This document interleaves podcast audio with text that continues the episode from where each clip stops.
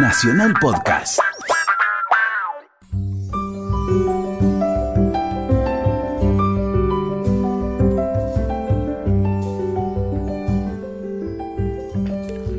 Hola, ¿qué tal? Muy buenas tardes. Estamos en Resaltadores, un programa de libros. Estamos con Luciana Vázquez para hablar de libros durante una hora, como hacemos todos los domingos a las 4 de la tarde acá en AM870 Radio Nacional, la radio de todos. ¿Cómo te va, Luciana? Bien, muy bien, ¿vos? Muy bien, muy bien. ¿Cómo andan tus lecturas? Sie- Siempre muchas acumuladas, algunas Sí. abandonadas, pero con la promesa de volver. Yo tengo la casa tomada por los libros. Tengo, tengo que comprar un, un par de bibliotecas más.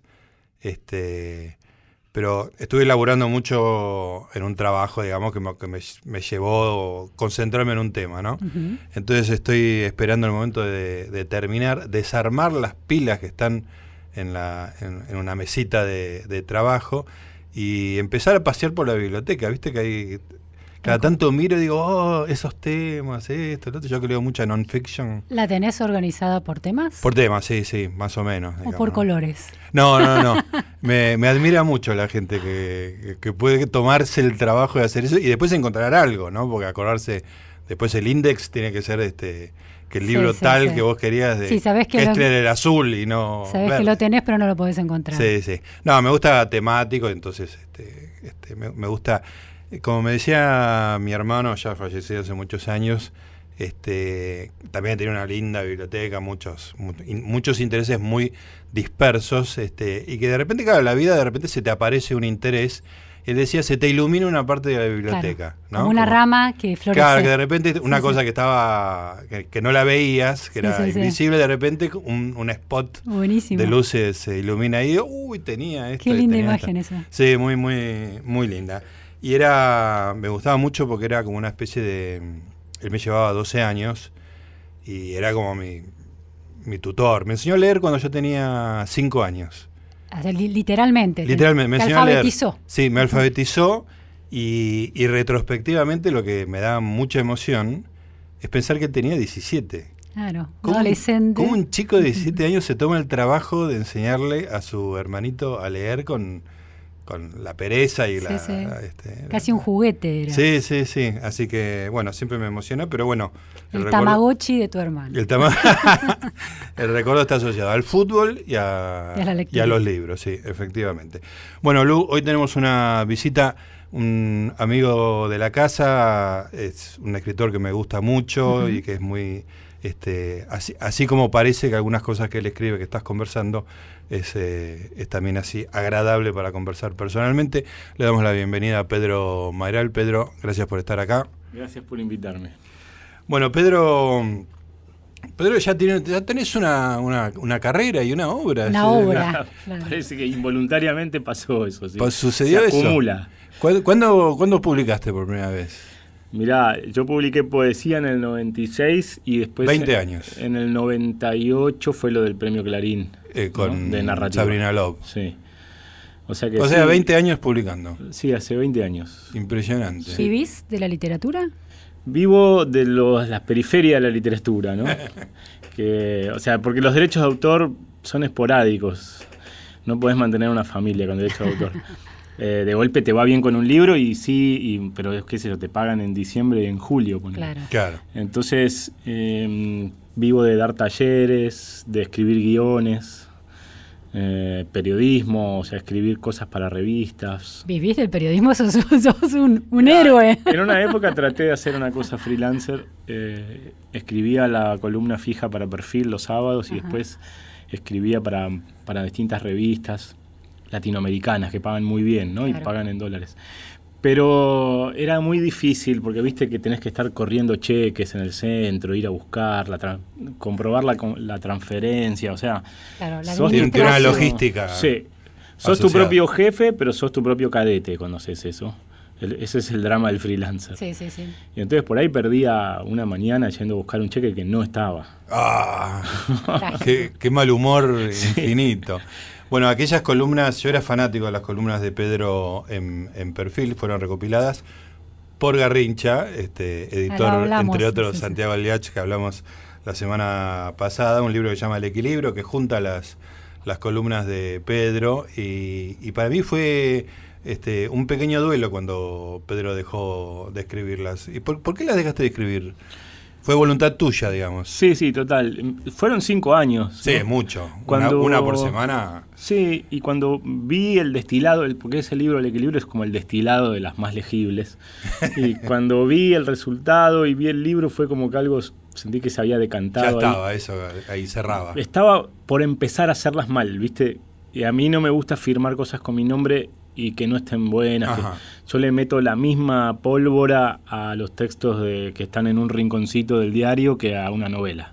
Entonces no, no- no lo considero un género menor. Claro. Eh, y, Y no los quería hacer mal. Y, y cuando vos notabas eso, ¿qué era? que ¿La escritura, la falta de idea? ¿Qué era lo que te, que te hacía ruido de, Mira, de yo, las columnas? Yo me expuse mucho en las columnas, hay Sí. muchas cosas de mi vida personal. Eh, ya no me quedaban más anécdotas vergonzosas para contar. no había pliegue de mi ser que no estuviera desplegado en esas columnas. Eh, la verdad que de alguna manera sentí que había, que había cumplido un, un ciclo con eso. Eh, ahora quizá me gustaría volver a algún medio a hacerlas, pero eh, lo escribiría desde otro tono, ¿no? Ajá. Eh, ¿En qué fecha fue la última que escribiste? Uy, no me acuerdo ahora, pero empecé en 2007 y la última debe ser eh, del 2012, ¿no? Por ahí. Sí, por ahí, un poco antes. A ver si lo dice acá. Y esto que decías de, de que te quedaste sin anécdotas vergonzosas, un poco para, para fundar tu texto en eso, ¿es necesario que sea que haya una dimensión autobiográfica? Se- ¿O se puede tener una vida aburrida, poco interesante en términos narrativos, pero escribir algo interesante, a pesar de todo? Sí, yo creo que no hace falta ir a matar elefantes a África como hacía ¿no? Me parece que eso, eso no existe más y mm, la, la verdad es que sí, está en cómo, cómo lo contás, no en tanto en qué contás. ¿no? A mí en las columnas aprendí a hacer como una mirada de época, porque no era tanto yo, porque eso, el yo no, no interesa mucho, pero sí empezar con un yo, digamos, y después abrir la lupa, digamos, y el plano hasta que sea casi un comportamiento de época, ¿no? ¿Qué está pasando? La tendencia. Sí, con las nuevas tecnologías o, por ejemplo, recién hablábamos con Gustavo de una primera columna que hay ahí, que es cuando le enseñé a andar en bici a mi hijo. Y él jugaba a una cosa que se llama BMX, que es, son los que saltan en bici, hacen tres vueltas en el aire y aterrizan y los aplaude un estadio entero, ¿no? Y enseñarle, claro. Ponerlo arriba de una bicicleta de verdad. Claro, con, con rueditas así, eh, con, eh, con- ¿cómo se llama? La bici con rueditas, o sea, le tuve que enseñar eso a mi hijo y, bueno, y ese tipo de cosas, agarrar comportamientos de época, digamos, ¿no? De cómo los chicos ahora viven la, la- una vida digital muy fuerte y pasar a lo analógico les cuesta.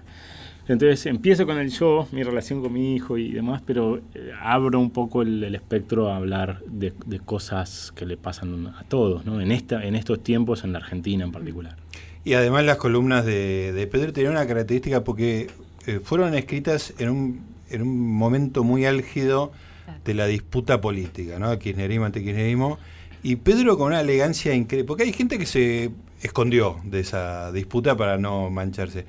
Pedro hizo otra cosa en esas columnas, digamos, era como que no se dejó eh, pisar por la discusión obligada, ¿no? Como, como preferiría no hacerlo. Sí, sí. Este, y, se elevó por arriba de eso. Mirá que yo soy antiquinerita y que la peleé y me peleé con todo el mundo. Y, y no, no había nada de eso en lo de Pedro, pero era, un- era con una elegancia y una, una honestidad que estaba hecho que... O sea, hablaba de la época a pesar de no estar en el sentido común de la época que te, obligaba a ocupar un lado o el otro. Esa, ¿no? no lo elegimos más porque se le, está, le está dando un poco de vergüenza. No, mira, eh, eh, sí, le- a veces te piden el tema de la semana. Claro. Y la verdad es que a veces el tema de la semana se vuelve viejo la semana siguiente, ¿no? Sí, sí. Entonces, a mí- no resiste una recopilación como esta. Sí, claro. Y, y No resiste la escritura tampoco, A veces me metía, ¿no? A veces me metía y hacía cosas. Por ejemplo, cuando, cuando fue el conflicto de, de la 125, eh, me acuerdo de haber ido a Plaza de Macho y mirar un poco las dos carpas que había, ¿no? Eh, y escribí algo sobre eso. Después escribí sobre el accidente en Once, ¿no? sí, sí. Eh, y esa foto tan horrible, ¿no? De la gente amontonada. O sea, había cosas sobre las que escribía. eh, inevitablemente tomás partido.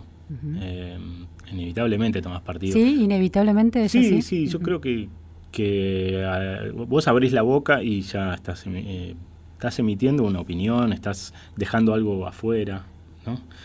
Eh, pero, como dice Gustavo, lo que hacía a veces trataba de, de salirme un poco del tema de la semana para, para hacer algo que mm, no sé si perdurara en el tiempo, porque no lo pienso tanto como de acá a 10 años y esto se va a entender. Claro. Eh, no sé qué va a pasar si el mundo va a seguir girando con Trump, por ejemplo, de acá a 10 años, pero, pero hay algo de comportamiento humano, si querés, que me interesa, la condición humana en lo que escribo y entonces eso a veces lo vuelve un poquito más atemporal.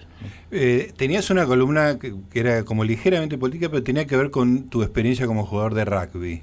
Ah, sí. ¿Podés contar eso un poco? Porque era, era muy linda esa Y esos son esos colegios ingleses a los que a veces em, los padres creen que son muy buenos para los hijos, ¿no? ¿Cuál era el Eh, colegio yo que iba al ibas? San Andrés. Le que- importa especialmente a Luciana, este es el tema de ella. Yo tenía, eh, que el San Andrés tiene un- hace mucho hincapié en, en los deportes, ¿no? Como los colegios ingleses en general. Y yo era muy poco deportista, el más chiquito de la clase. Y me acuerdo de eso del, del primer día de rugby, con disfrazado de rugby a los nueve años. Y los patearon los de enfrente, voló la pelota y yo la agarré. Y se me tiraron 20 alumnos y me clavaron contra el pasto. Y para mí, a partir de ese momento, hubo como una regla interna que era man- mantenerse lo más lejos posible de la pelota. simulando, simulando que jugaba, o sea que era como un, Un arte casi, era un arte. sí. Genial. Después lo vi a, vi a un chico de mi tamaño hacer lo mismo y me dio mucha vergüenza porque me di cuenta que se notaba. Se notó. Se nota mucho. Haces como que amagás que te vas a tirar y no, y ay, justo pasó la pelota. ahí. Ay, qué genial. Eh, así que sí, así jugaba, así jugaba el rugby y, mm, era una gran simulación. Pero bueno, eh, también aprendés, hay una supervivencia de aprender a esconderte en el montón, ¿no? En esos colegios, bueno, en todos lados, ¿no? Cada colegio tiene sus cosas, ¿no? La condición humana. Bueno, estamos con Pedro Mairal, estamos en Resaltadores acá en AM870 Radio Nacional, la radio de todos. Hola, mi nombre es Claudia Piñeiro. Estoy leyendo el libro de Edgar Keret, un escritor israelí. De repente, un golpe en la puerta, así es el título. Es una colección de cuentos y microrelatos editado por Sexto Piso, una editorial mexicana. Y mientras leo, escucho generalmente o a Janis Joplin, o a Nina Simone, o a Anita O'Day, que son mis cantantes solistas preferidas. Birds flying high, you know how I feel. Sun in the sky, you know how I feel. Breeze drifting on by, you know how I feel. It's a new dawn, it's a new day. It's a new life for me, yeah. It's a new dawn, it's a new day. New life for me. Ooh, ooh, ooh. and I'm feeling good.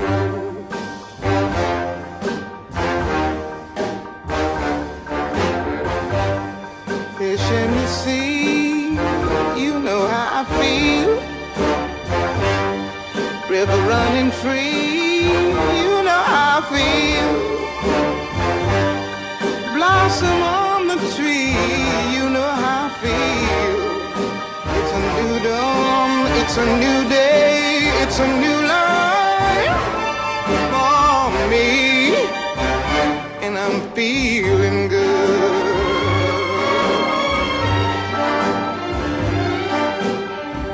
Dragonfly out in the sun, you know what I mean, don't you know? Butterflies all having fun, know what I mean.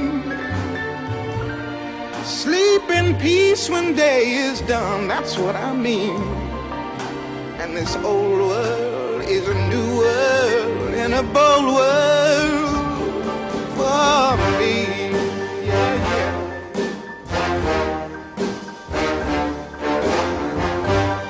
Stars, when you shine, you know how I feel and of the pine, you know how I feel. The freedom is mine, and I know how I feel. It's a new dawn, it's a new day, it's a new life.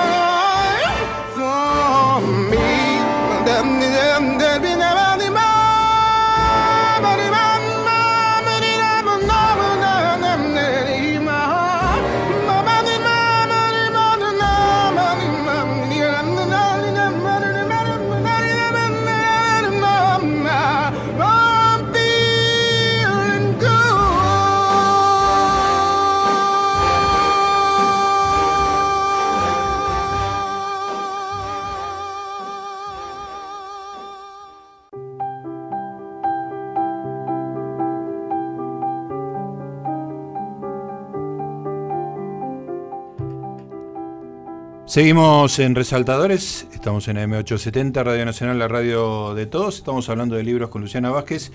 Y hoy tenemos la visita de Pedro Mairal. Pedro, el, año pasado tuviste un lo que se puede considerar un éxito de ventas con La Uruguaya. Por lo menos fue un libro muy elogiado, muy así en las redes sociales era este, aparecía mucho en los comentarios. Como que fue un, un salto, digamos, este, a nivel prensa. este, y una novela que uno reconocía a, a Pedro ahí, pero que también tenía como una intriga que va a pasar, te, te enganchaba.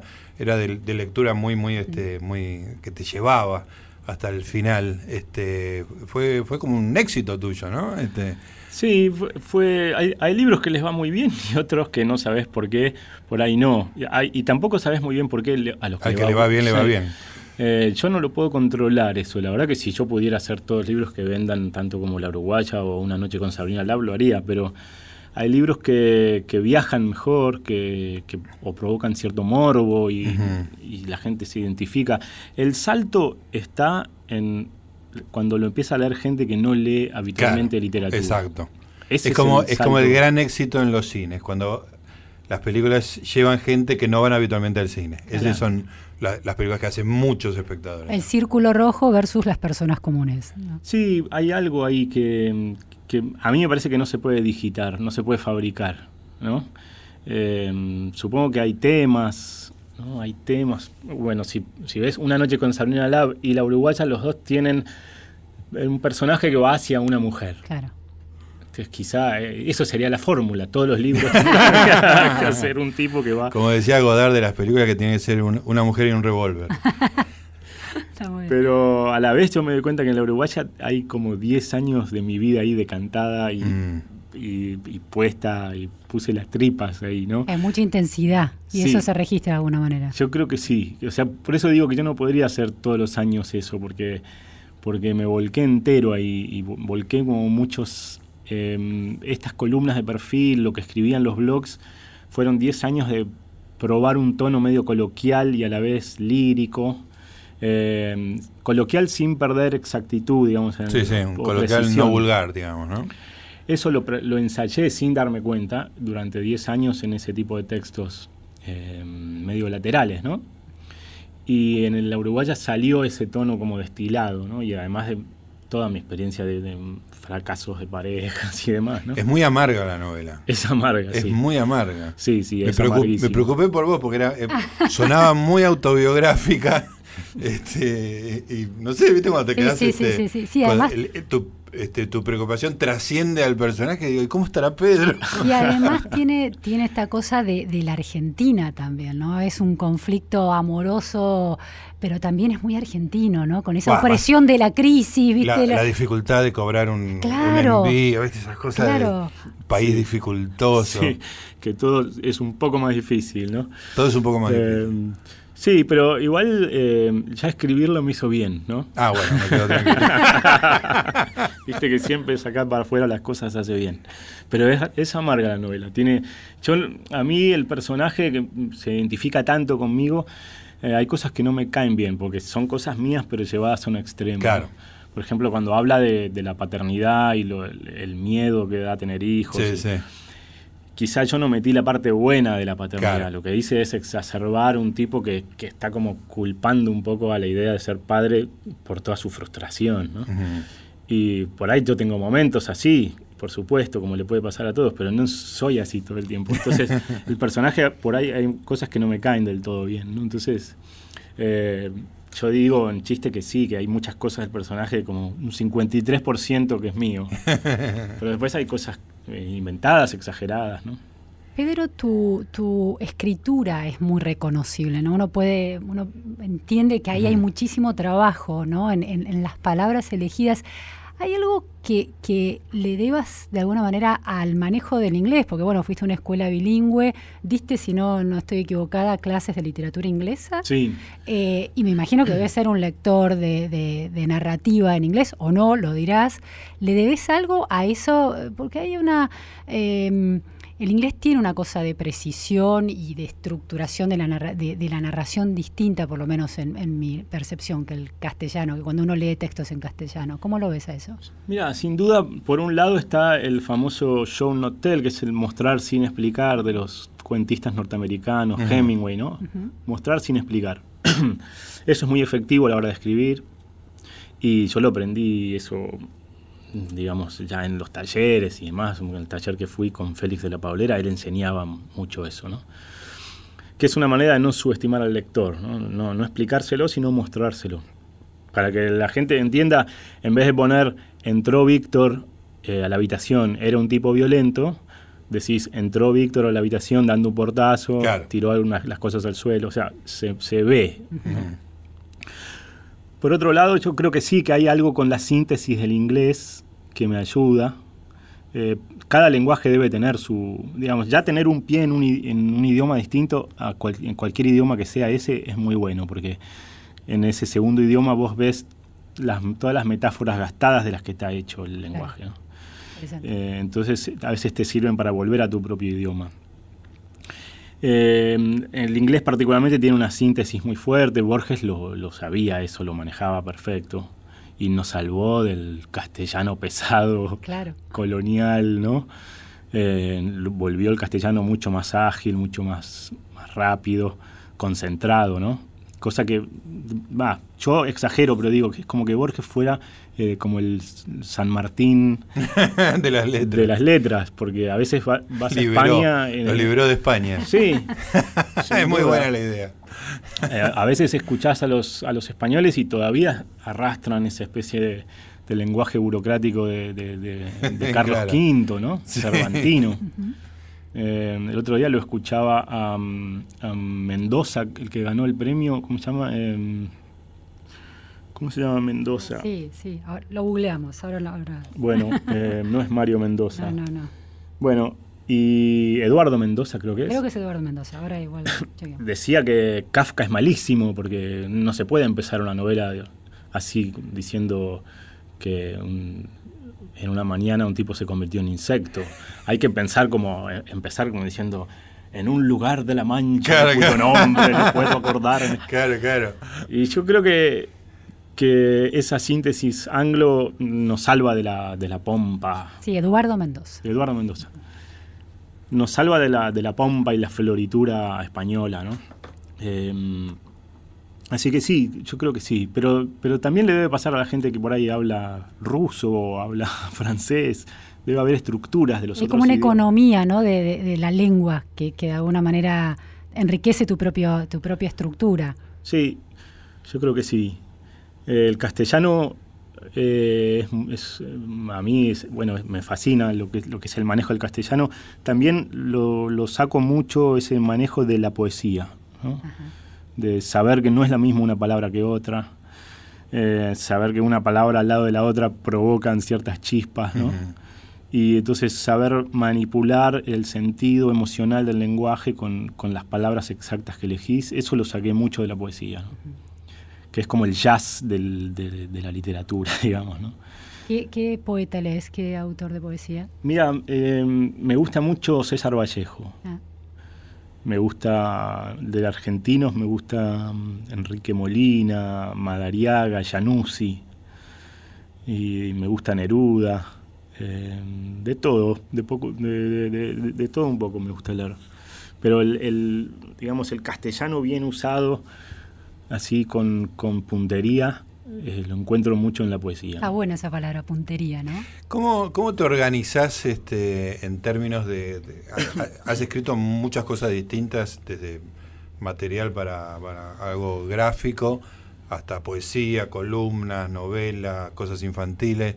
¿Cómo, cómo te organizás mentalmente? Digamos, hoy voy a escribir, hoy voy a escribir poesía, es, es como un- algo que te sale de adentro, ¿cómo? Es un desastre. Es no, un no desastre, me organizo.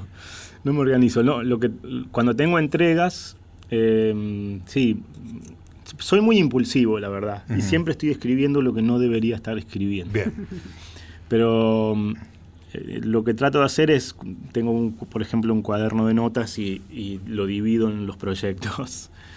Y estás en el subte, viste que la imaginación no es or- organizada. No, Entonces, no, estás hay- en el subte, ah, esta idea, entonces voy y lo anoto en esa parte. en, el- del la, cuaderno. en la parte correspondiente del cuaderno. Y después, eh, nada, me tengo que prácticamente atar a la silla a veces para escribir libros largos, para terminar libros, ¿no?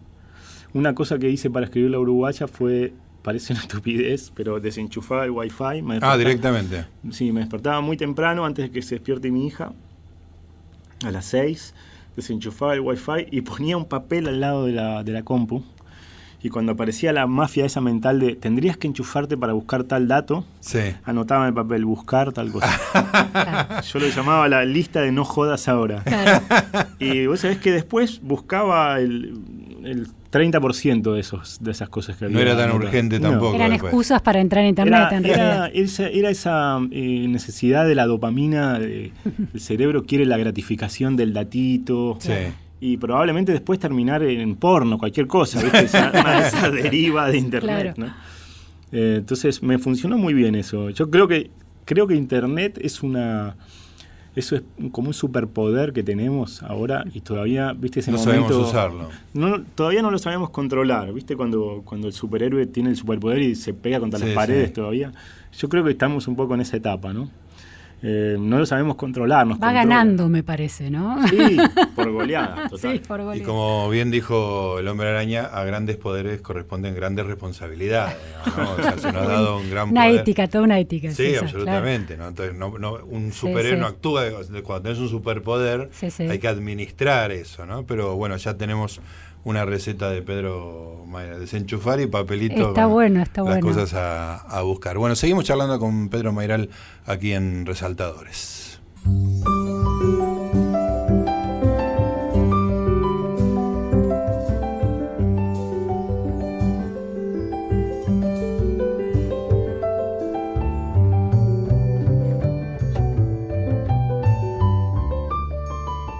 Muy bien, seguimos con Pedro Mayral. Estamos acá en Resaltadores en Radio Nacional conversando sobre libros, como siempre, con mi amiga y compañera Luciana Vázquez.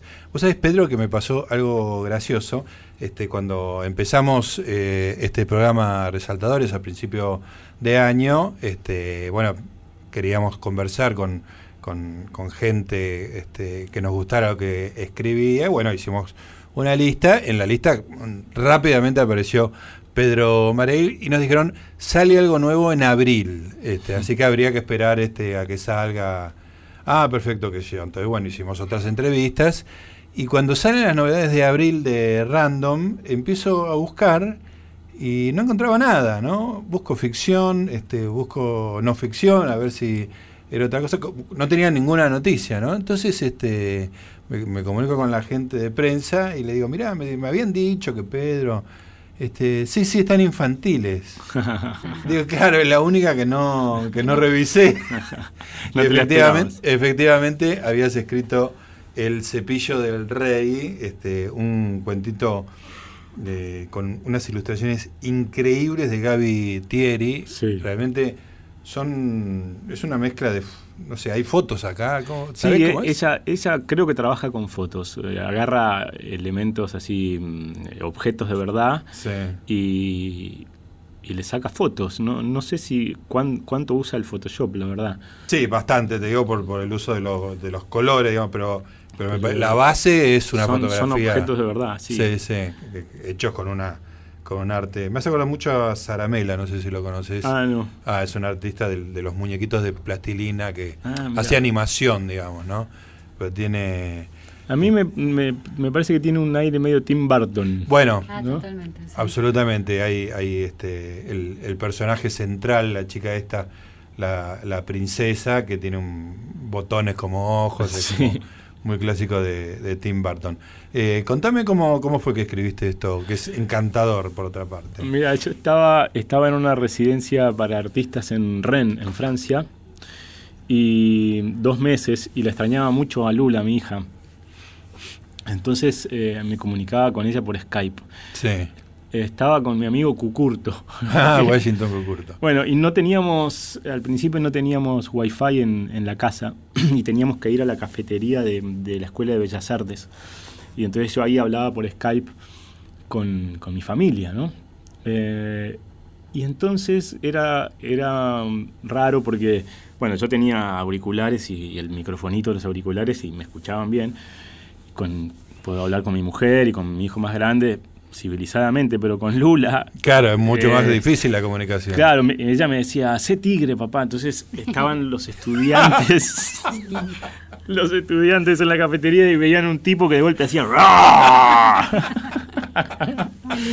Y al principio me daba vergüenza, pero después eh, no me importó nada. Ya al final era el payaso firulete, más o menos. Y, y le compré un cocodrilo y una princesa que no tenían nada que ver entre sí y, y- y interactuaban, les, les hacía como unos títeres. Como títeres virtuales, claro. Sí, y me gustó cómo, cómo interactuaban. De golpe eh, eran muy cómplices el cocodrilo y la princesa y eran como una asociación ilícita. y entonces yo después me senté a escribir el cuento, que eran un poco episodios que, que yo le contaba a Lula por Skype, ¿no?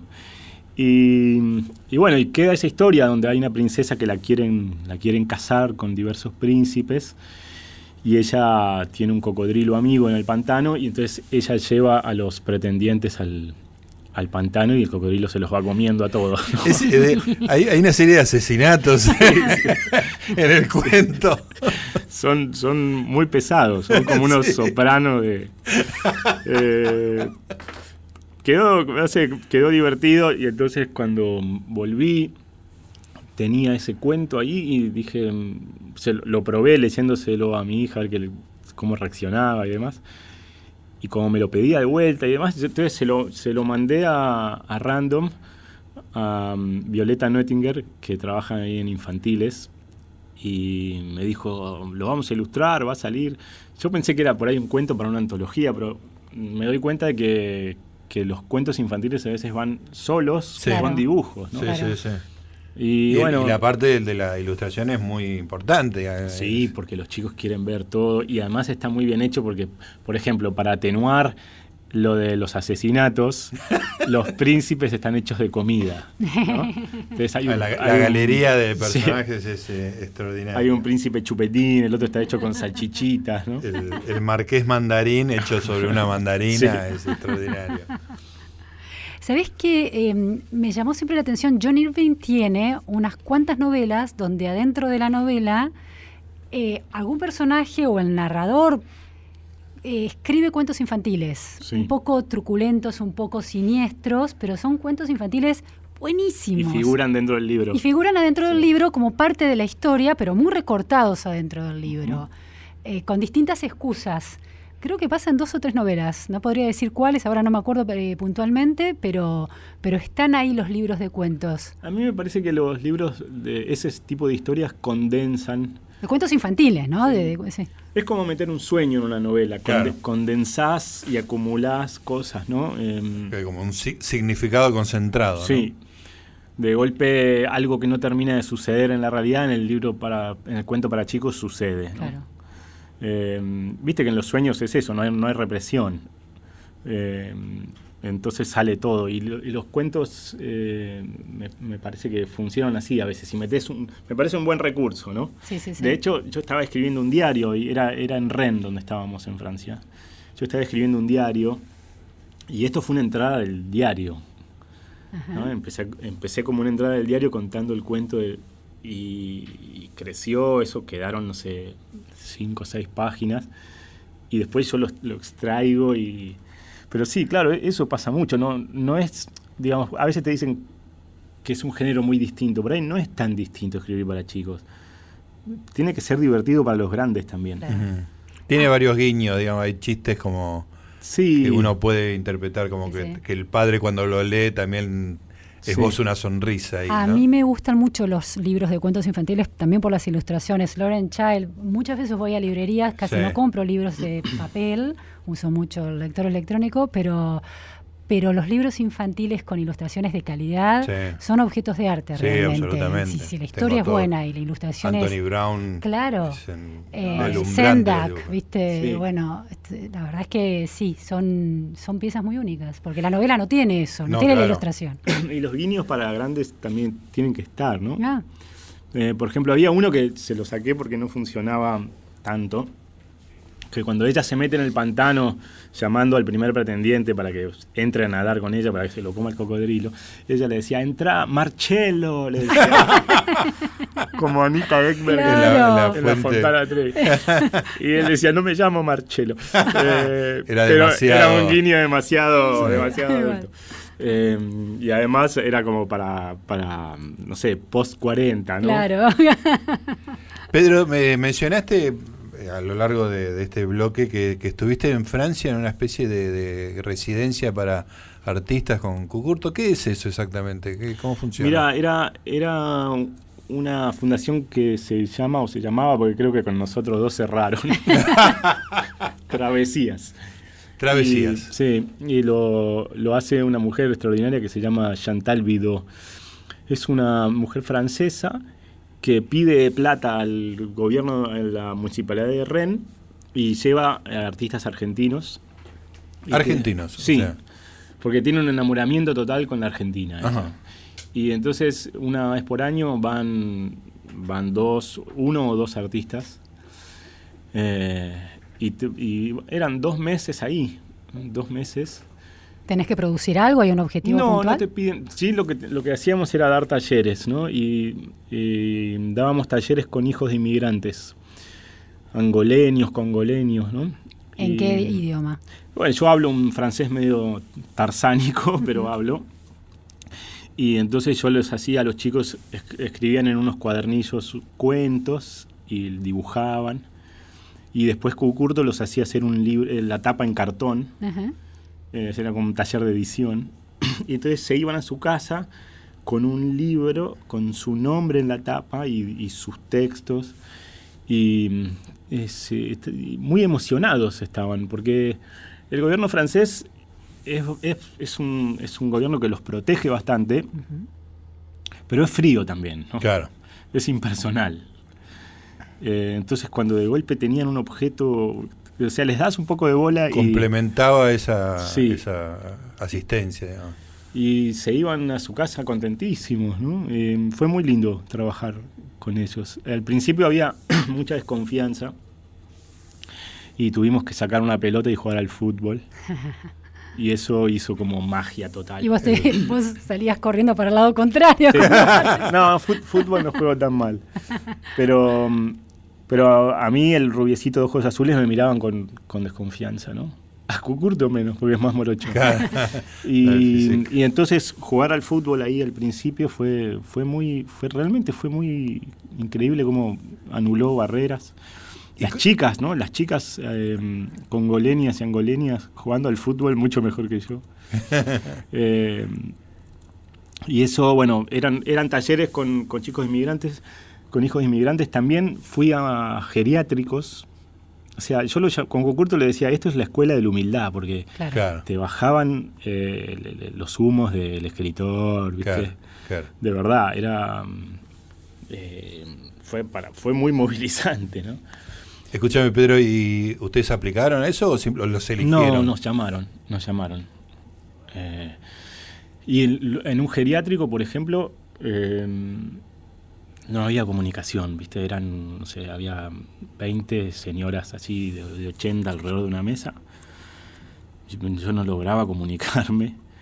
Eh, muchas no hacían ni contacto visual. Ah, Y le- leía, bueno, nada. Y en un momento había una que hablaba un poco más, me siento con ella, me, me cuenta de los bombardeos en Brest, ¿no? Me empieza a contar de eso. Me, y yo le cuento que mi abuela era hija de franceses de esa zona y que me cantaba una canción, le digo, pero no me la acuerdo mucho, me acuerdo como que hacía como na na na na na na na na. Ah, me voy, me dice. Me y voy. empieza a cantar la canción con toda la letra. Uf. Y la- las señoras que parecían del otro lado de, de la raya empiezan a cantar la canción esa de que me cantaba mi abuela. Fue como una cosa de contagio, viste que Una escena muy de película esa. fue como despertar, es medio Despertar, sí, sí. Y, terrible, para mí fue como, me partió el medio emocionalmente, porque como eran como 20 abuelas cantándome la Uy, canción. Dios, qué buena escena.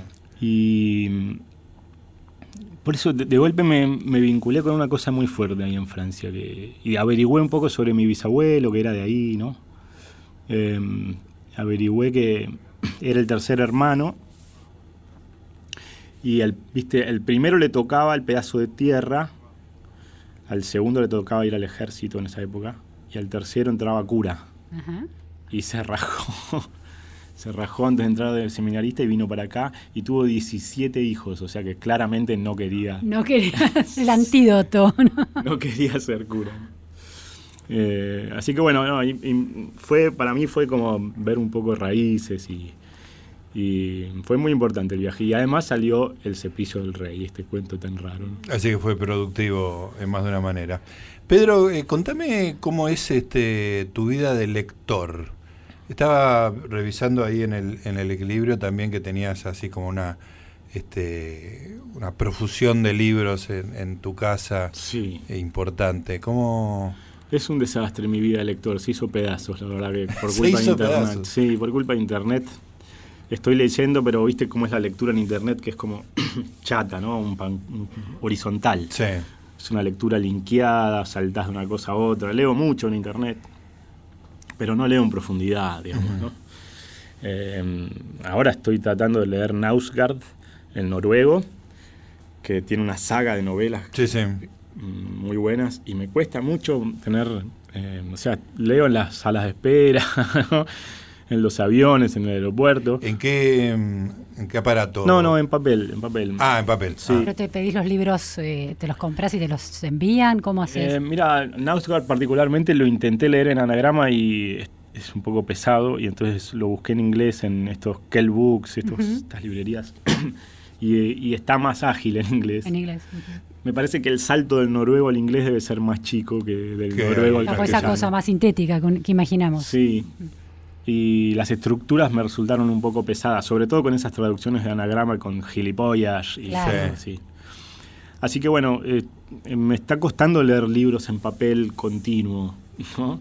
Eh, porque se me, se me, volvió- me entregué a la picadora esta de, de papel que es internet, ¿no?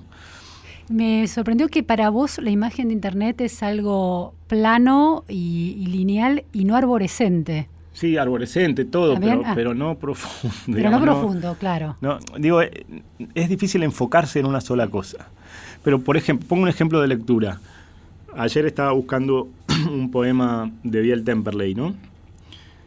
En vez de levantarme cinco metros, buscarlo en papel, googleé un pedacito de un verso que yo sé Para encontrarlo en y apareció tac y dice copy paste, o sea, entonces claramente es una herramienta de lectura gigante internet.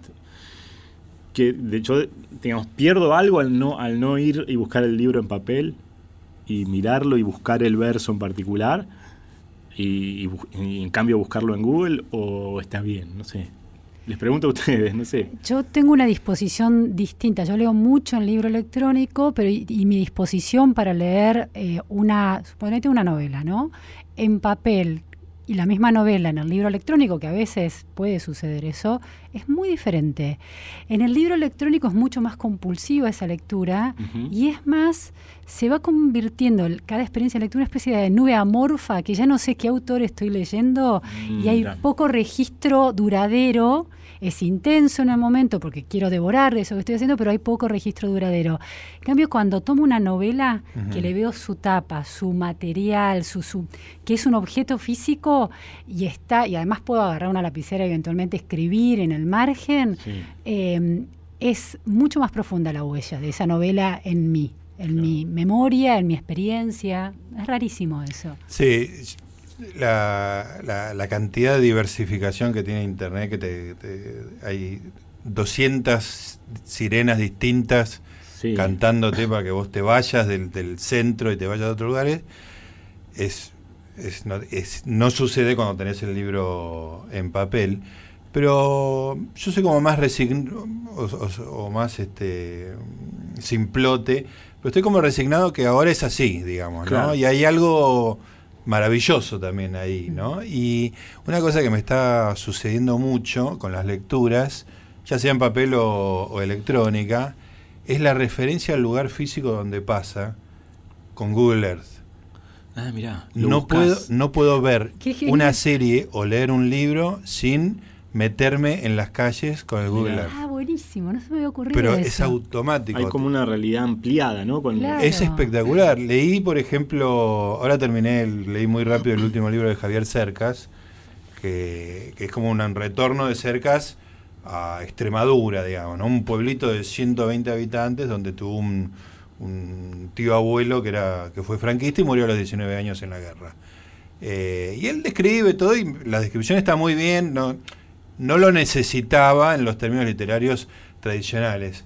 Pero no resistí la tentación y meterme en el mapa y ver la distancia que él decía, el lugar más Buenísimo, cercano. qué buena idea. Este, no, no, no puedo parar, ¿eh? Sí, no sí, puedo sí. parar. Soy muy fan de los mapas. Y ahora estoy leyendo un, un libro de hace 20 años sobre el ascenso al Everest de Krakauer, un- una, una expedición muy, muy trágica. Este, y, digo, este, lo, lo voy ley- vi una película, voy leyendo el libro, inmediatamente terminé de ver la película y bajé el libro.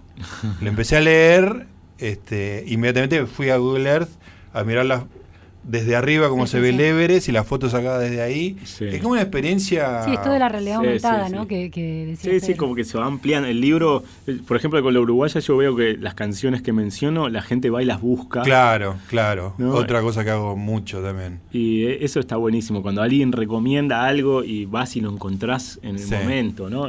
Sí, está buenísimo Internet. Por algo estamos todos metidos. Sí, ahí. sí, digo, no, no. Si, si fuera, si su oferta, si su oferta fuera menor, no, no estaríamos teniendo esta, esta reflexión, digamos, ¿no? Es- su oferta es demoledora. Y lo que pasa es que pas- le apl- es una planadora que se lleva puesto todo lo que estaba antes, ¿no?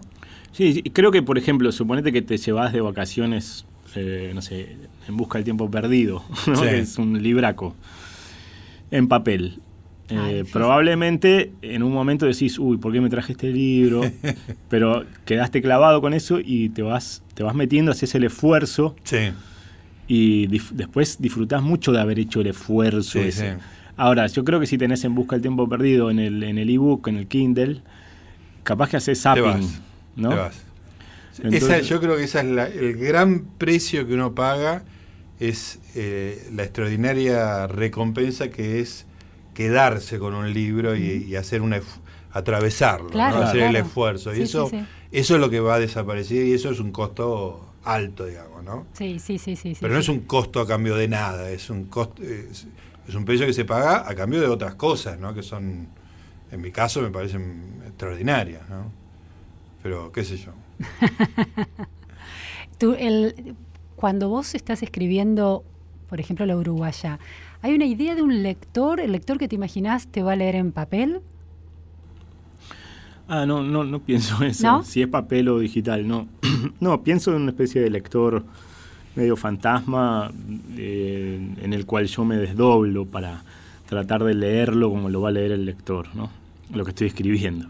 Es un ejercicio que tenés que hacer a la hora de escribir, ¿no? Eh, para salirte un poco de lo, lo que quise decir, viste que si no quedás como, bueno, lo que yo quise decir, bueno, eso no importa. Sí. Claro. Lo que importa es lo que quedó. Así que construís un narrador y construís un lector también cuando, Sí. en el proceso de escritura. Sí, estoy todo el tiempo viendo cómo, cómo se va a entender esto, cómo se va a leer. interesante. Por supuesto que la- el ejercicio puro, eso no lo puedes hacer, salvo cuando lees algo que escribiste hace, hace 20 años y no te acordás ni que, ni que lo habías Es escrito. casi una cosa nueva, ¿no? Claro. Pero si no es un ejercicio, es un, un intento de leer sin saber. Eh, pero sí, es como una bueno. conceptualización que te permite producir de alguna manera, ¿no? Es, es parte de ese proceso de escritura. Sí. Podrías, no, podrías escribir sin, sin armarte ese del lector modelo, ese lector abstracto. Ahora ya, ya es una cosa que sucede como Ah. eh, constantemente, ¿no? No es tanto que escribo y después me fijo, sino que Claro. en, en la misma frase ya voy pensando Claro. esto cómo se va a entender, ¿no? Es decir, que vas como vas corrigiendo a medida que lo haces, ¿no? Sí, sí, sí. Yo me doy cuenta que ahora quizá corrijo menos después. Eh, antes corregía más, eh, pero me corrijo más durante. ¿Se entiende eso? Sí, sí, Sí, sí. sí. Sí, es Eh, parte, está más metido en la mecánica Sí. instantánea de la escritura. Sí. Claro. ¿Y, y cuánto dependés de una segunda o tercera mirada? Quiero decir, vos escribís la, la uruguaya, ¿se la das a leer a alguien antes de, de entregarlo a la editorial, digamos? Sí, ¿no? sí, confío. Hay un primer grupo de amigos que todavía me quedan del taller, que a los que le podés dar anillados, viste que no le puedes dar anillados a cualquiera. Eh, mi mujer tiene mucho sentido común, es muy buena leyendo también, le doy a ella. Después, eh, a veces tengo suerte, la, la editorial, por ejemplo, la editorial chilena de la UDP, ¿no? de la Diego Portales, mm, me pidió un libro a través de Leila Guerriero. Ujú. Y Leila, yo le mandé un cúmulo de textos y Leila lo editó eso. Es un libro que se llama Maniobras de Evasión, que ahora sale en, MC en junio. Y mm, sin la lectura de Leila yo no lo podría haber hecho ese libro. Digamos, para mí era un cúmulo de textos que yo no le veía del todo forma. Y ella empezó esto no, esto no, esto no. Yo decía, no, Leila, pero eso ese texto me encanta. Y lo, con el hacha le dio. Y quedó muy bien el libro porque encontró el libro que había ahí dentro. Así que yo trato de escuchar las lecturas. Eh, siem- a mí me, me viene muy bien esa, esa, esa oreja, esa mirada externa, ¿no? Eh, A veces quedas medio encerrado en la escritura o fascinado con, con algo que después no va. Claro. Para el otro no funciona. Para el, para el año del desierto, por ejemplo, es una novela que le saqué como 30 páginas. Y eso fue gracias a Damián Ríos, que es un gran editor. Ahora está en Blatt y Ríos. Eh, y él fue con una especie de paciencia dentro de Riano. fue como erosionando las partes de la novela que no iban, sugiriéndome muy viste, entre mate y mate. Y yo le saqué como 30 páginas al libro. Eh, así que trato de escuchar lo que me dicen. Pedro, recomendame una novela de amor. Una de que digas, esta está buenísima. Ya leí todo McEwan, le... No sé, es que hacía quemarropa, no se me ocurre ¿no? nada. Pensalo. No sé. Estoy Eh, buscando A mí alguna. el, el. Aleph de Borges me parece un gran cuento de amor. ¿En serio? Sí. Beatriz, Beatriz. Lo voy a volver a leer como dice Beatriz pensando... Viterbo, cuando, sí. cuando le habla la foto. Es, es, es patético, pero Es Pero- el, el amor como lo sufría Sí, Borges, digamos, ¿no? amor patético. am- amores no correspondidos y que nunca existieron del otro lado. sí. Quizá hubo un ministeriqueo de parte de Beatriz, no se sabe. Pero que se quedó- potenció en la mente de Georgie. Sí. Lo voy a leer así, hasta, novela, como relato de hasta el universo total, hasta la serie Hasta de el Aleph. ¿no? Hasta el Aleph mismo. Pero ese me parece un, un gran cuento de amor. Eh, pero novela de amor, seguramente. Porque la uruguaya es de esas de alguna manera, es de esas que me gustan. Sí, es una novela de, de pasión, si querés, y de, de- sí, de amor también, creo, o de desamor, de cómo se derrumba, Oh. Exacto, el derrumbe. cómo se derrumba una pareja, ¿no? Bueno, Pedro, la verdad que se nos pasó volando como se nos suele pasar en este programa, pero sobre todo cuando tenemos buenas visitas. Un placer, ¿eh? Eh, muchas gracias y, y estaremos atentos. Ahora lo próximo entonces en junio, ¿cómo se llama? El, Maniobras de evasión. Maniobras de evasión, que era lo que hacías justamente cuando jugabas al rugby. Exactamente. De evasión. Ese texto también creo que está ahí. Así que muchísimas gracias por, por invitarme. Ahí está, Pedro Mairal en Resaltadores. Luciana Vázquez, gracias por la compañía de siempre. Nos reencontramos el próximo domingo a las 4 de la tarde acá en AM870 Radio Nacional, la radio de todos.